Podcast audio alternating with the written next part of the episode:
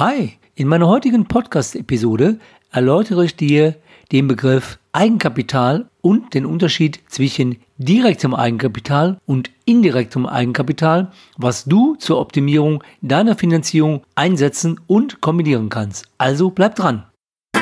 Herzlich willkommen zu meiner Podcast-Show, wenn es um deine Mäuse geht, der Finanzpodcast mit Alexander Katz. Hier bist du richtig, wenn du dein Geld nicht aus dem Fenster werfen, sondern lieber sinnvoll einsetzen möchtest und wenn du umsetzbare Tipps von einem wirklich unabhängigen Finanzexperten haben möchtest. Super, dass du am Start bist und jetzt viel Spaß mit dieser Episode.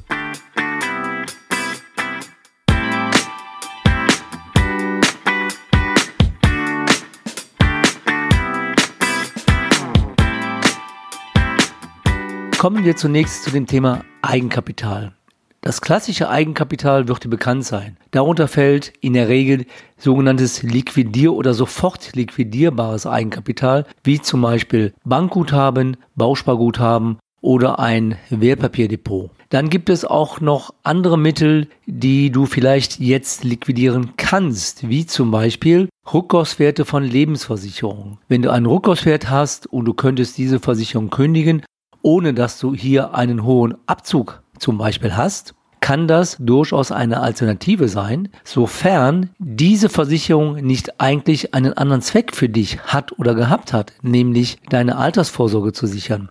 Wichtig für dich ist aber immer, wenn du jetzt planst, Eigenkapital für eine Finanzierung oder für eine Baufinanzierung einzusetzen, Wann ist dies für dich möglich oder wenn es für dich möglich ist, gibt es hier eventuell Abzüge oder Kosten, die du zu berücksichtigen hast. Denn zum Beispiel, wenn du ein Wertpapierdepot auflösen möchtest, dann würdest du dies ja zu den aktuellen Marktkonditionen auflösen. Deshalb ist hier auch mal wichtig, wann ist für dich der beste Zeitpunkt? Ist der jetzt oder lässt du dieses Depot lieber weiterlaufen und setzt dies heute nicht für eine Finanzierung ein? Also im ersten Step ist immer wichtig, wenn ich direktes Eigenkapital einsetzen möchte, welches Eigenkapital steht mir heute zur Verfügung, ohne dass mir hierfür Kosten entstehen und auf welches Eigenkapital kann ich vielleicht erst zu einem späteren Zeitpunkt zurückgreifen und dann solltest du diesen Zeitpunkt oder diesen späteren Zeitpunkt auch entsprechend bei deiner Kalkulation einplanen. Jetzt hast du in deiner Planung die ganzen Dinge, die ich gerade genannt habe, berücksichtigt und kommst auf eine Summe X an Eigenkapital, was dir für eine Finanzierung oder für den Erwerb einer Immobilie zur Verfügung steht. Vielleicht wirst du jetzt merken, dass diese Summe im Verhältnis zu der geplanten Investition oder zu der geplanten Finanzierung zu gering sein könnte oder aber dies dazu führt, dass im Gesamtkonzept deiner Finanzierung die Zinskondition nicht optimiert werden kann, zumindest nicht so, wie du dir das vorstellst. Deshalb möchte ich jetzt dir einige Alternativen nennen, wie du durch Eigenkapitalersatzmittel oder durch indirektes Eigenkapital dein Finanzierungskonzept optimieren kannst oder deine Zinskondition bei deinem Konzept verbessern kannst. Es gibt ja immer verschiedene Gründe für den Kauf einer Immobilie. Zum Beispiel bei einer jungen Familie eine Erstimmobilie für die Eigennutzung zu erwerben oder für einen, ich sage jetzt mal Best Ager oder der schon Erfahrung mit Immobilien hat oder auch schon sein Häuschen hat, dass er jetzt gerne eine Immobilie zur Kapitalanlage kaufen möchte. Wenn du zum Beispiel die Anschaffung eines Eigenheims zur Eigennutzung planst, dann frage ich immer in meinem Gesprächen, Hast du auch daran gedacht, deine Eltern zu fragen? Schenken dir deine Eltern oder deine Schwiegereltern einen Betrag für die Finanzierung, für den Kauf deiner Immobilie? Dann kommen unterschiedliche Antworten. Zum einen kommen Antworten, nein, das möchte ich nicht. Ich möchte komplett auf eigenen Füßen stehen und möchte meine Eltern oder meine Schwiegereltern hierzu nicht ansprechen. Wenn das so ist, ist das absolut in Ordnung. Aber oftmals kommt die Antwort, daran habe ich gar nicht gedacht ja, warum sollte ich denn nicht unsere Eltern oder Schwiegereltern ansprechen, dass die uns unterstützen bei der Realisierung unseres ersten Eigenheims? Und dann wirst du feststellen, dass die Eltern total happy sind, wenn du sie fragst, den Weg zur Anschaffung ihres ersten Eigenheims zu unterstützen. Jetzt kann es aber sein, dass deine Eltern, deine Schwiegereltern kein Bargeld zur Verfügung haben, also keine, wie ganz am Anfang genannt, liquidierbare Mittel, die jetzt für dich zur Verfügung stehen. Aber wenn deine Eltern ein Einfamilienhaus besitzen, ist es ja in der Regel so, dass dieses Einfamilienhaus schon zu einem großen Teil abbezahlt ist. Denn hier würde zum Beispiel auch die Möglichkeit bestehen, und da komme ich auch später noch drauf, über eine Grundschuld, also eine Besicherung auf diesem Objekt, dir deine Finanzierung zu erleichtern. Dieses Thema wird auch oft nicht angesprochen. Es wird immer nur über Eigenkapital gesprochen, was liquiditätsmäßig zur Verfügung stellt. Vielfach wird nicht das besprochen, was auch ein Vermögen darstellt, was nur im Moment halt nicht liquide zur Verfügung steht.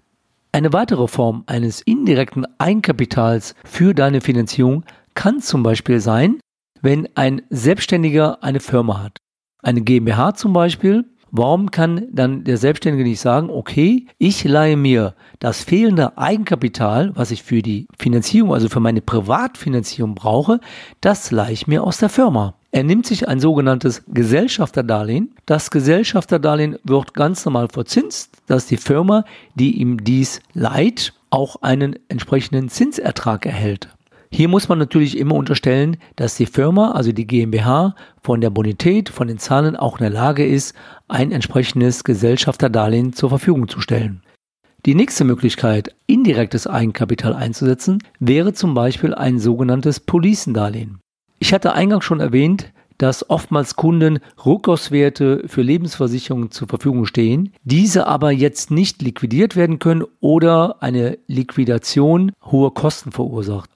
Hier gibt es dann die Möglichkeit, ein sogenanntes Policendarlehen direkt bei der Versicherung aufzunehmen. Das ist nichts anderes, als dass die Lebensversicherungsgesellschaft dir quasi die Rückkaufswerte als Darlehen vorschießt. Natürlich wird dieses Darlehen auch verzinst und da ist ganz wichtig zu sehen, wie hoch ist der Zinssatz. Denn der Zinssatz ist sicherlich nicht so niedrig wie das derzeitige Zinsniveau im Baufinanzierungsbereich. Aber wenn ein etwas höherer Zinssatz für ein Policendarlehen dazu hilft, deine Gesamtfinanzierung erheblich kostengünstiger zu gestalten, dann sollte man auch darüber nachdenken.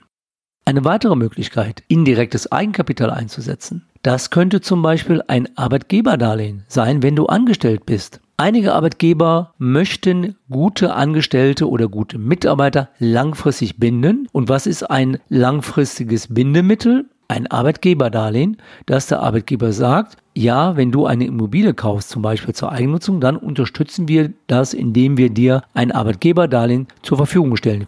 Wichtig ist aber mit dem Arbeitgeber abzuklären, in welcher Form kann ein Arbeitgeberdarlehen zur Verfügung gestellt werden, damit auch die steuerlichen Aspekte berücksichtigt werden. Thema geldwerter Vorteil. Es gibt noch weitere Möglichkeiten, indirektes Eigenkapital oder sogenannte Eigenkapitalsurrogate in eine Finanzierung einzubinden.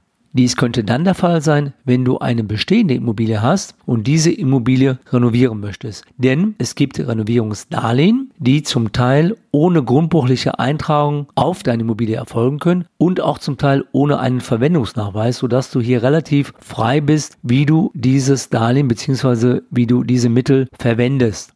Eine weitere Möglichkeit, indirektes Eigenkapital einzusetzen, ist die sogenannte Abtretung. Abtretung heißt, du trittst Vermögenswerte wie zum Beispiel Depotwerte oder auch Rückkaufswerte von Versicherungen an die Bank ab und dies wird dann als Sicherheit oder auch als sogenanntes Tilgungssurrogat oder als Tilgungsersatz gegebenenfalls für die Finanzierung mit eingebunden. Es gibt noch weitere Möglichkeiten, indirektes Eigenkapital in eine Finanzierung mit einzusetzen. Alle Möglichkeiten möchte ich heute nicht aufführen, denn das wäre jetzt zu viel Input für dich. Allerdings möchte ich noch auf zwei Punkte in diesem Podcast eingehen. Der erste Punkt, den hatte ich ja schon mal eingangs erwähnt, wenn durch eine andere Immobilie eine Grundschuld für deine jetzige neue Finanzierung zur Verfügung gestellt werden kann. Entweder zum Beispiel, wenn du jetzt ein Haus zur Eigennutzung kaufen möchtest für deine Familie, dass die Eltern dir auf deren Haus eine Grundschuld als Zusatzsicherheit für die Bank zur Verfügung stellen. Oder aber, wenn du schon in Besitz einer Kapitalanlageimmobilie bist, dann kann ich nämlich hergehen und beide Immobilien in diesem Finanzierungskonzept berücksichtigen. Das nenne ich dann Vermögensverschiebung. Dazu wird es nochmals einen separaten Podcast auch mit ganz konkreten Beispielen geben.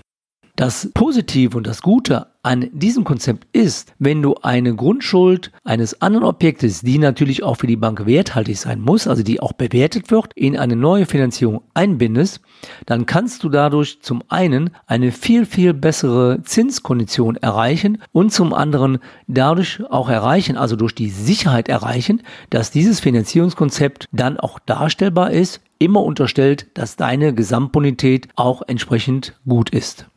Der zweite und in diesem Podcast letzte Punkt betrifft die Einbindung von öffentlichen Mitteln.